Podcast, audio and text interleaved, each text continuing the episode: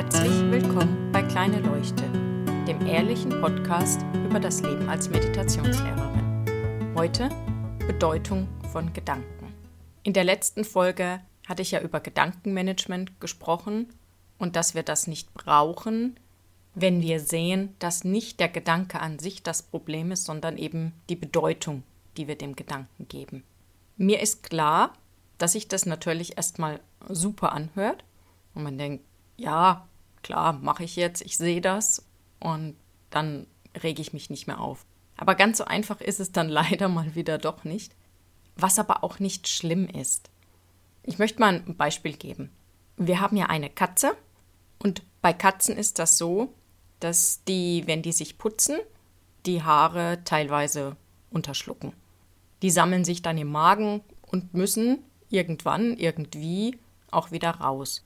Ein Teil davon geht einfach ganz normal durch die Verdauung, aber ein anderer Teil wird irgendwann wieder rausgewürgt. So ähnlich wie bei Eulen, wenn die das Gewölle so rauswürgen. Als Katzenbesitzer gewöhnt man sich dran, dass die Katze da einfach irgendwann mal komische Geräusche macht und dann kommen da die Haare raus und dann macht man die weg und gut ist. Jetzt macht die Katze das aber nicht unbedingt immer tagsüber. Das kann auch mal passieren, dass das nachts rauskommt. Und je nachdem, in welcher Schlafphase ich gerade bin, werde ich davon wach. Und manchmal ist es so, dass ich das höre, dass die Katze sich eben übergibt und ich innerlich mit der Schulter zuck mich umdrehe und weiterschlaf. Das heißt, ich habe diesem Gedanken überhaupt keine Bedeutung gegeben. Manchmal ist es aber so, dass ich es höre, dass die Katze sich übergibt und dann kommt ein weiterer Gedanke, zum Beispiel, hoffentlich liegt jetzt nicht alles mitten auf der Holztreppe oder hoffentlich trete ich morgen nicht rein, weil ich vergessen habe, dass sie sich übergeben hat.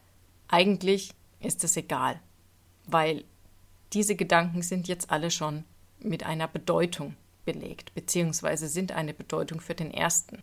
Ich habe den ersten nicht einfach durchgehen lassen, sondern es kommen halt mehr. Und dann bin ich wach.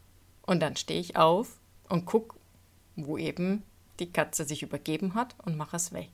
Und je nachdem, wann das war, meistens macht sie das dann auch so zwischen drei und vier, wo ich dann schon ein paar Stunden geschlafen habe und der Schlafdruck nicht mehr so groß ist, und dann liege ich eine Stunde wach. Und in diesen Momenten hasse ich meine Katze. Der Punkt ist jetzt, was mache ich damit? Nicht in dem Moment, in dem Moment kann ich überhaupt nichts machen. Wenn ich diesem Gedanken eine Bedeutung gegeben habe, dann habe ich dem Gedanken eine Bedeutung gegeben und dann läuft das Spiel erstmal bis zu dem Punkt, an dem ich mir dessen bewusst werde. Dann kann ich es unterbrechen. Und das ist genau das, was uns ausmacht. Das ist unsere Natur.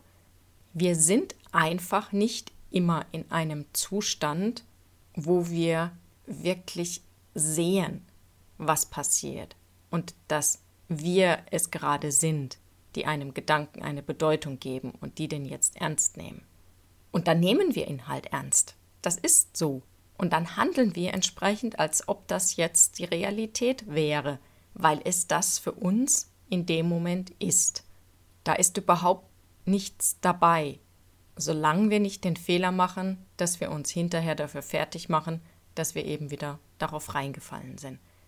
Was ja überhaupt keinen Sinn macht, weil wir es nicht steuern können. Und wir machen uns ja auch nicht dafür fertig, weil wir bei einem Film oder bei einem Buch total mitgehen und zeitweise vergessen, dass es eben nur ein Buch oder ein Film ist. Da genießen wir das, da finden wir das toll.